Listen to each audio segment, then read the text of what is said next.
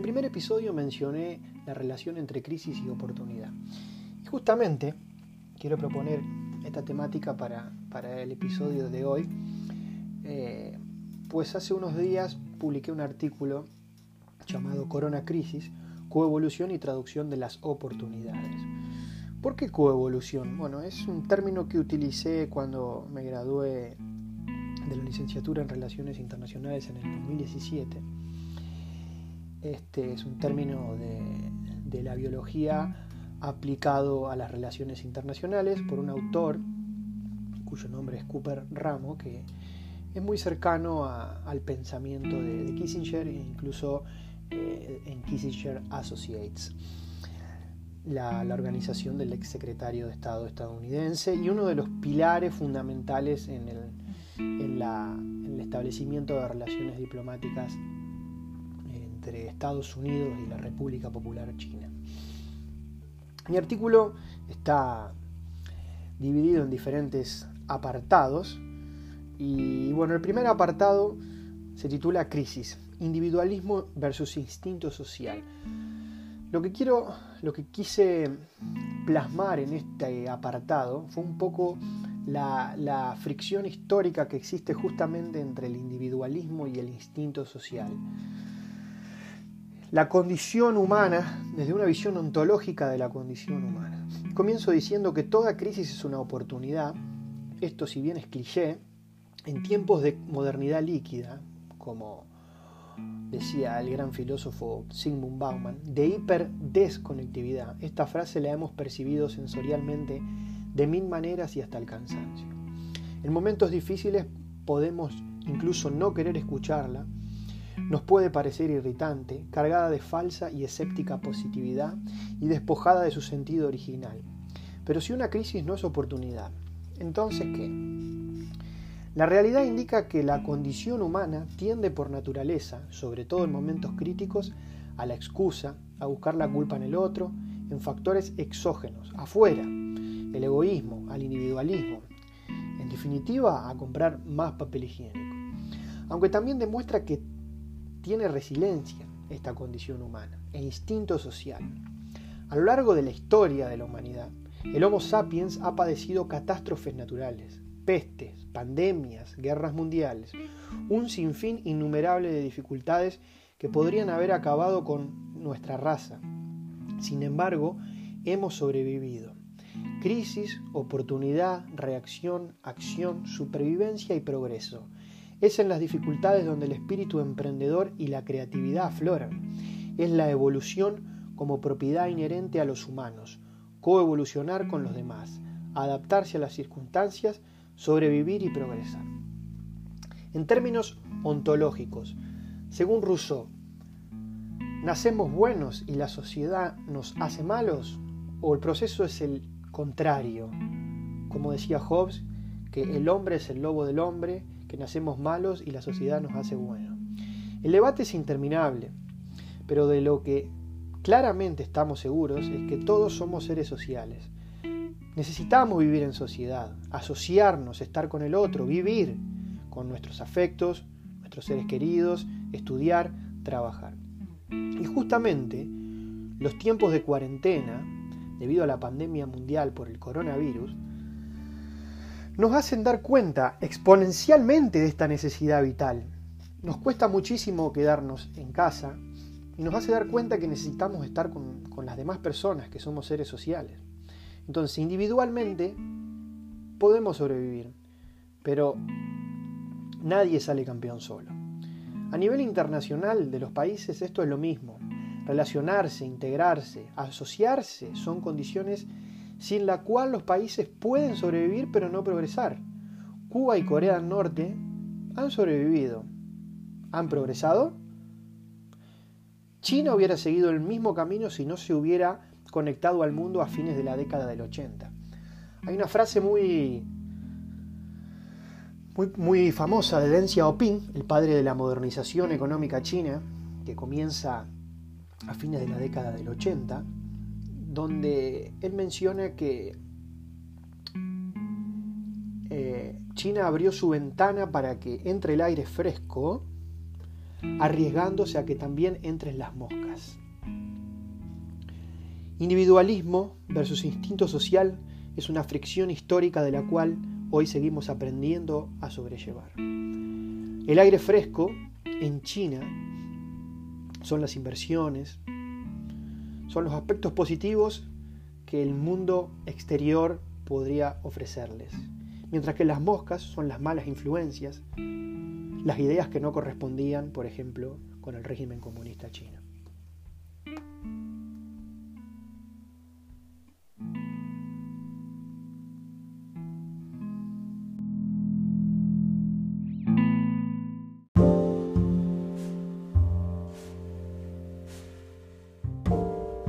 Pasemos entonces al segundo apartado del artículo que se titula Diagnóstico, un ancla o un motor.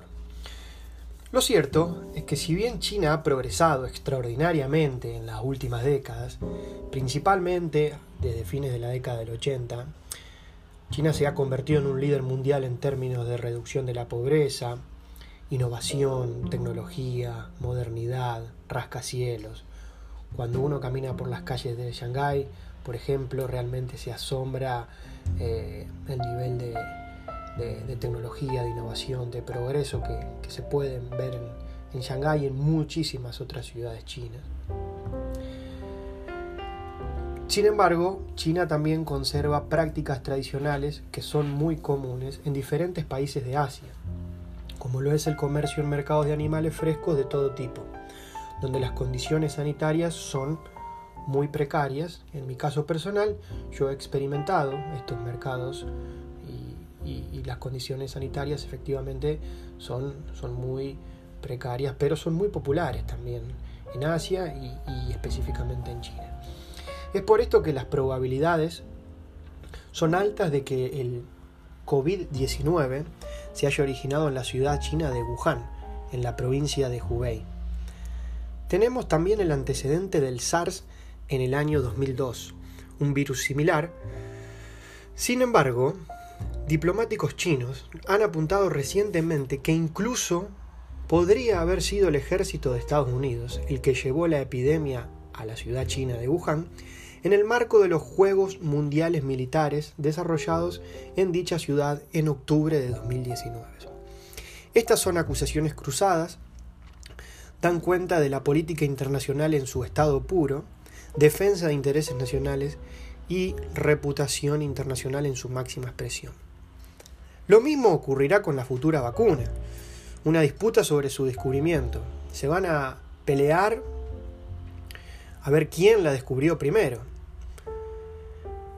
A fin de cuentas, claro está que los profesionales de la salud, a quienes estamos muy agradecidos por su arduo trabajo durante esta pandemia, son los más adecuados para definir estas situaciones, donde se originó el virus, las vacunas, etcétera, etcétera, pero el poder siempre posee ribetes muy difíciles de combatir.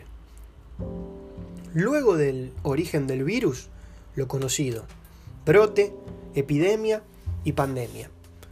Un sinfín de datos, estadísticas, listas de países y curvas de todo tipo que, lamentablemente, tristemente, penosamente, nos acompañan de manera cotidiana desde hace algunas semanas e incluso algunos meses. Las estadísticas, estos datos, son elementos indispensables del diagnóstico, que al igual que la historia, debe estar al servicio de la comprensión del presente, la percepción de la realidad, la búsqueda de soluciones eficaces, el pragmatismo y la proyección de situaciones futuras poco útil es diagnosticar y quedarse allí, anclarse, anquilosarse, en el lamento, en el sarcasmo, culpando a unos y a otros, discriminando razas, etnias, personas, decisiones, nacionalidades y todo tipo de categorías que se nos ocurran. Menos aún, ni siquiera diagnosticar, pues el virus no discrimina, no tiene fronteras, no sabe de nacionalidades, ni tampoco le gusta perder el tiempo. Es más, en países donde el gobierno directamente no diagnosticó ni reaccionó ante la gravedad de la situación, incluso fue la sociedad civil y los medios de comunicación los que marcaron el termómetro de la situación y la toma de decisiones. El que diagnostica rápido siempre tiene ventaja. El que no, corre desde atrás. Algunas sociedades han diagnosticado y encendieron el motor automáticamente. Algunas lo pusieron en quinta, otras más escépticas en primera. Otras tiraron el ancla intentando salvaguardar la economía e incluso aduciendo a lo ilógico de la inmovilidad racial. Cuando quisieron levantarla, ya era demasiado tarde. No es mera coincidencia que haya países que puedan sobrellevar mejor a las crisis que otros.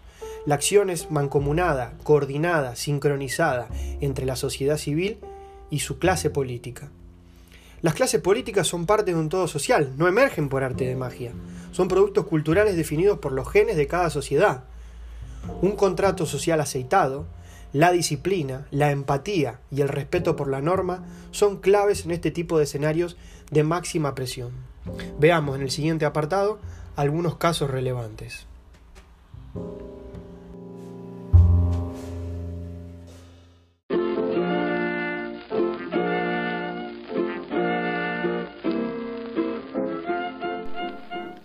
Tercer apartado se llama reacción e inacción, Asia versus Occidente. La base filosófica de la sociedad asiática, principalmente en el extremo oriente, suelen ser más verticalistas y paternalistas que Occidente. El respeto a los padres, a la orden, a la autoridad es muy estricta. Mientras los antiguos filósofos asiáticos hacían hincapié en estas características, sus contemporáneos de Grecia remarcaban con fuerza el valor de la discusión en el agro, la horizontalidad de las relaciones sociales, la democracia. En Asia, esto se traduce en un acatamiento mayor a las decisiones de los gobernantes, mientras que en Occidente, aún mayor desapego a la norma. Específicamente en China, el respeto a la regla se acentúa con fuerza por el modelo que ha creado el Partido Comunista, mientras que en Occidente la Biblia es el libro más impreso en China son las citas del presidente Mao, el famoso librito rojo, casi como un dios. Es por eso que cuando el gobierno de Xi Jinping dio la orden de frenar el país y hacer cuarentena debido al coronavirus, los más de 1.300 millones de habitantes, más de 30 veces la población de Argentina, acataron. Simplemente se quedaron en sus casas y la actividad fue prácticamente nula por dos meses. Efectivo, ¿no? Por otra parte, potencias de Occidente han criticado a las autoridades chinas, volviendo nuevamente a la política internacional en su máxima expresión, que no han escuchado la advertencia de un médico de dicho país a fines de diciembre de 2019, que informó sobre la alta tasa del contagio del COVID-19 y lo comparó con el SARS. Poco después, el médico falleció infectado en febrero. Sin embargo, en la segunda quincena de enero de 2020 comenzó el proceso de cuarentena en China. En el medio de las celebraciones del Año Nuevo chino, que no coinciden con las celebraciones del Año Nuevo en Occidente, pues usan otro calendario, donde se estima que entre 600 a 700 millones de personas se movilizaron dentro de China, aproximadamente la población de China, para estar con sus afectos, sus seres queridos. Esta es la mayor migración interna mundial un agravante para la transmisión de la enfermedad. Sin embargo, sorprendentemente, dos meses después, China está regresando a la actividad normal. Por otra parte, Corea del Sur es un caso paradigmático. Contrariamente a China, no adoptó una cuarentena obligatoria para toda la población, sino el aislamiento de los casos positivos. Propuso una estrategia que combina información al público, participación de la sociedad y una campaña masiva de pruebas y de distanciamiento social. Mediante la videovigilancia, el seguimiento de datos bancarios y teléfonos celulares, se le envían mensajes de texto a las personas cuando un nuevo caso es detectado cerca de ellos, entre otras medidas. Estas prácticas han sufrido críticas debido a la protección de la vida privada, pero condujeron a muchas personas a realizarse el test y a tratar y aislar tempranamente a pacientes asintomáticos que ya habían contraído el virus y no lo sabían, salvando numerosas vidas y nuevos contagios. Esto es clave. Tratar de testear para conseguir resultados sobre las personas que pueden tener el virus pero son asintomáticos. Además, Corea del Sur estaba preparada debido a experiencias anteriores, como lo fue el MERS en 2019, otra enfermedad respiratoria, para realizar aproximadamente 10.000 test diarios. En definitiva, un sistema de salud sincronizado, una amplia red de diagnóstico y una población muy respetuosa de las consignas. Ahora bien, pasemos a Occidente. La pandemia llegó a Europa en un momento histórico. La Unión Europea, si bien es el modelo ejemplar de supranacionalidad, el Brexit, la salida del Reino Unido, de la Unión Europea y la crisis sanitaria remarcan con fuerza que en el sistema internacional la teoría realista de las relaciones internacionales y su concepción estatocéntrica, que el Estado es la unidad principal, los estados, los países, siguen más que vigentes. Además, si bien hay cesión de soberanía en la Unión Europea, instituciones en común y toma de decisiones sincronizadas entre los gobiernos de los diferentes países, la pandemia deja al descubierto un poco las fisuras de la Unión Europea y los diferentes grados de poder e influencia de los Estados parte. En tiempos de crisis, todos somos más conservadores. Un ejemplo de esta situación fueron los coronabonos. Mientras que hace algunas semanas los países más afectados sanitariamente y más débiles financieramente, entre ellos Italia y España, apoyaron la iniciativa de este instrumento que permitiría reunir fondos en nombre de toda la eurozona con el fin de luchar contra el coronavirus, las naciones del norte de la Unión Europea, entre ellas Alemania y Países Bajos, se opusieron. El riesgo de dar la impresión de falta de solidaridad en esta situación claramente que está latente. Pero los países que dieron la negativa alegaron, dijeron que ya hay otros mecanismos disponibles para la financiación tales como el MEDES, un mecanismo europeo de financiación. A su vez, estos países invocaron que la creación de coronaboros podría mutualizar la deuda y modificar la naturaleza de las instituciones europeas. La política financiera de cada país podría transformarse en asunto de todos y las diferentes naciones tendrían el derecho a supervisar de qué manera se gasta el dinero, transformándose Alemania en una especie de policía financiero debido a su peso económico. A pesar de todo, el tema de los coronabonos sigue vigente y otras posibles vías de recuperación están en plena negociación y discusión entre las personas encargadas de llevar adelante la Unión Europea. Por otra parte, recientemente se ha aprobado también un paquete de emergencia ad hoc de más de medio billón de euros que no está condicionado a ningún programa de ajustes o reformas, siendo el único requisito para acceder a dicha línea de crédito comprometerse a utilizar los recursos solamente para financiar costos sanitarios del COVID-19.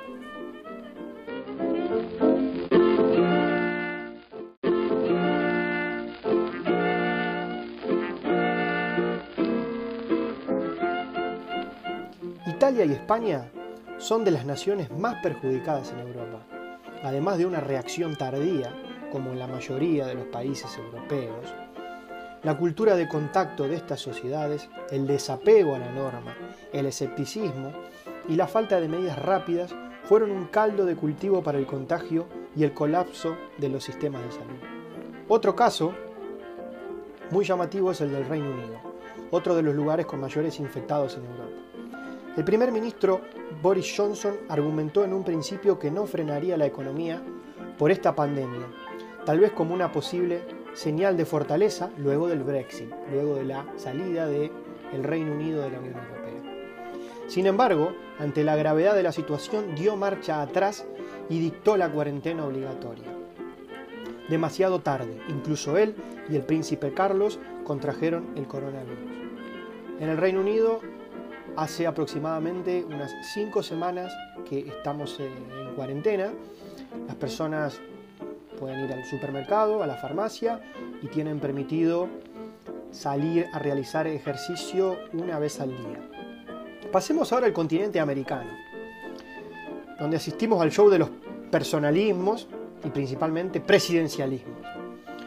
Trump extravagante, cambiante, que calificó al coronavirus como el virus chino, abriendo aún más la herida sin cerrar proveniente de la guerra comercial, tocando hasta lo más profundo el ego, la fibra íntima y el amor propio de China, del imperio del centro, según la traducción literal de los caracteres que significan China, que se pronuncia Chongguo. En un año electoral, la administración de Trump se cuestiona si el remedio de frenar la economía será peor que la enfermedad. Esto es, el dilema entre economía y salud.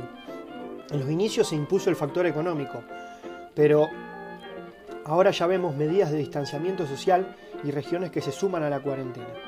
Similar al Reino Unido, demasiado tarde. Ahora, el país de la libertad, modelo de democracia, triunfante en todo sentido, también lidera, es el número uno, lidera las estadísticas. Es el primero en el número de infectados. Ahora bien, conversemos sobre Latinoamérica. Andrés Manuel López Obrador, conocido como AMLO, el presidente de México, incitó al que los mexicanos salgan a comer y salgan con su vida normal. Bolsonaro afirmó que los brasileños son inmunes al virus y en Argentina el ministro de Salud mencionó que no había ninguna posibilidad de que el coronavirus llegara a la Argentina hace algunas semanas. Y lógico, pocos días después de estos acontecimientos, estos países ya poseen miles de infectados y además Latinoamérica sufrirá debido a las deficiencias estructurales y la falta de digitalización de las transacciones financieras. El billete físico, papel, brinda seguridad y se observan largas filas en los bancos para conseguir el dinero, una situación tragicómica, principalmente los jubilados, que atenta contra la consigna de quedarse en casa, la contención del virus y en definitiva la salud pública. ¿Qué quiero decir con estos ejemplos? Que no importa la orientación política, si los gobiernos son de izquierda o los gobiernos son de derecha. Estos ejemplos que estuvimos trabajando son distintivos, característicos de una situación mucho mayor, mucho más amplia. Son representativos de la clase política gobernante como un todo, que pone al descubierto la falta de diagnóstico, preparación y sentido global que requiere el siglo XXI. Un sentido digital, un sentido global, donde lo que acontece en una parte del mundo puede afectar inmediatamente a cualquier región.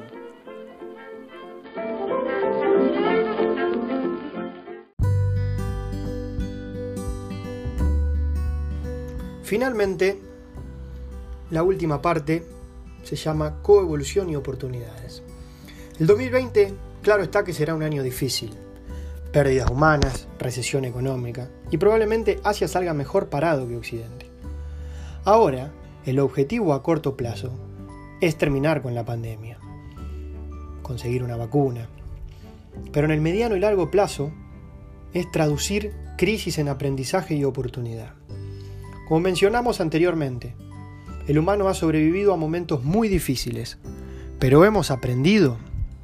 Cuando pase el temblor, en años venideros, que el 2020 no sea simplemente una anécdota, que existió un virus, una pandemia mundial y que fue el inicio de una nueva década.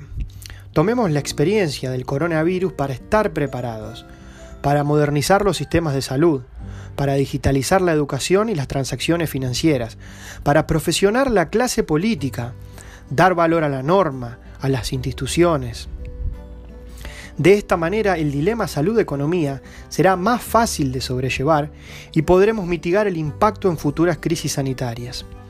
Recordemos también que el planeta respiró, los árboles sonrieron, los animales descansaron más tranquilos e incluso se extrañaron de la falta de personas en las calles y que la contaminación y el cambio climático también son temas cruciales para la sostenibilidad del planeta. Rememoremos que la cuarentena dio cuenta exponencialmente que el instinto social es más fuerte que el individualismo. Necesitamos del otro. En el ámbito de la biología, la coevolución describe cómo algunas especies trabajan juntas para ser más fuertes con el tiempo. Un ejemplo es el colibrí, con su pico largo y las flores con sus embudos estrechos, que han evolucionado juntos, han coevolucionado, para servir recíprocamente sus necesidades mutuas. En el ámbito de las relaciones internacionales, Cooper Ramo, un autor estadounidense, el cual ya hemos mencionado, cercano al ex secretario de Estado Henry Kissinger, adoptó la idea de coevolución de la biología como un marco interpretativo para las relaciones entre Estados Unidos y China. En resumidas palabras, los dos países persiguen sus imperativos internos, colaboran en la medida de lo posible y adaptan sus relaciones para reducir al mínimo la posibilidad de conflicto. Ninguna de las dos partes aprueba todos los objetivos de la otra, ni da por supuesto que exista una confluencia total de intereses, si bien las dos pretenden desarrollar intereses complementarios. Sin embargo, desde mi punto de vista, esta percepción de coevolución no necesariamente tiene que ser exclusiva de dicha relación bilateral entre Estados Unidos y China, y también puede ser extrapolada a diferentes regiones del mundo. Podemos llevar esta concepción a otras regiones del mundo. Y como ejemplo, a pesar de que actualmente las tendencias políticas son a simple vista opuestas y no existe una confluencia total de intereses, ¿Por qué no pensar en acciones coevolutivas, por ejemplo, entre Argentina y Brasil, para combatir al coronavirus y marcar el rumbo en Latinoamérica? Siempre mencionamos que la naturaleza es sabia. Ahora es tiempo de aprender de ella. Entonces, seamos como las flores y los colibríes, coevolucionemos. La razón es nuestra ventaja, nuestro mayor valor agregado.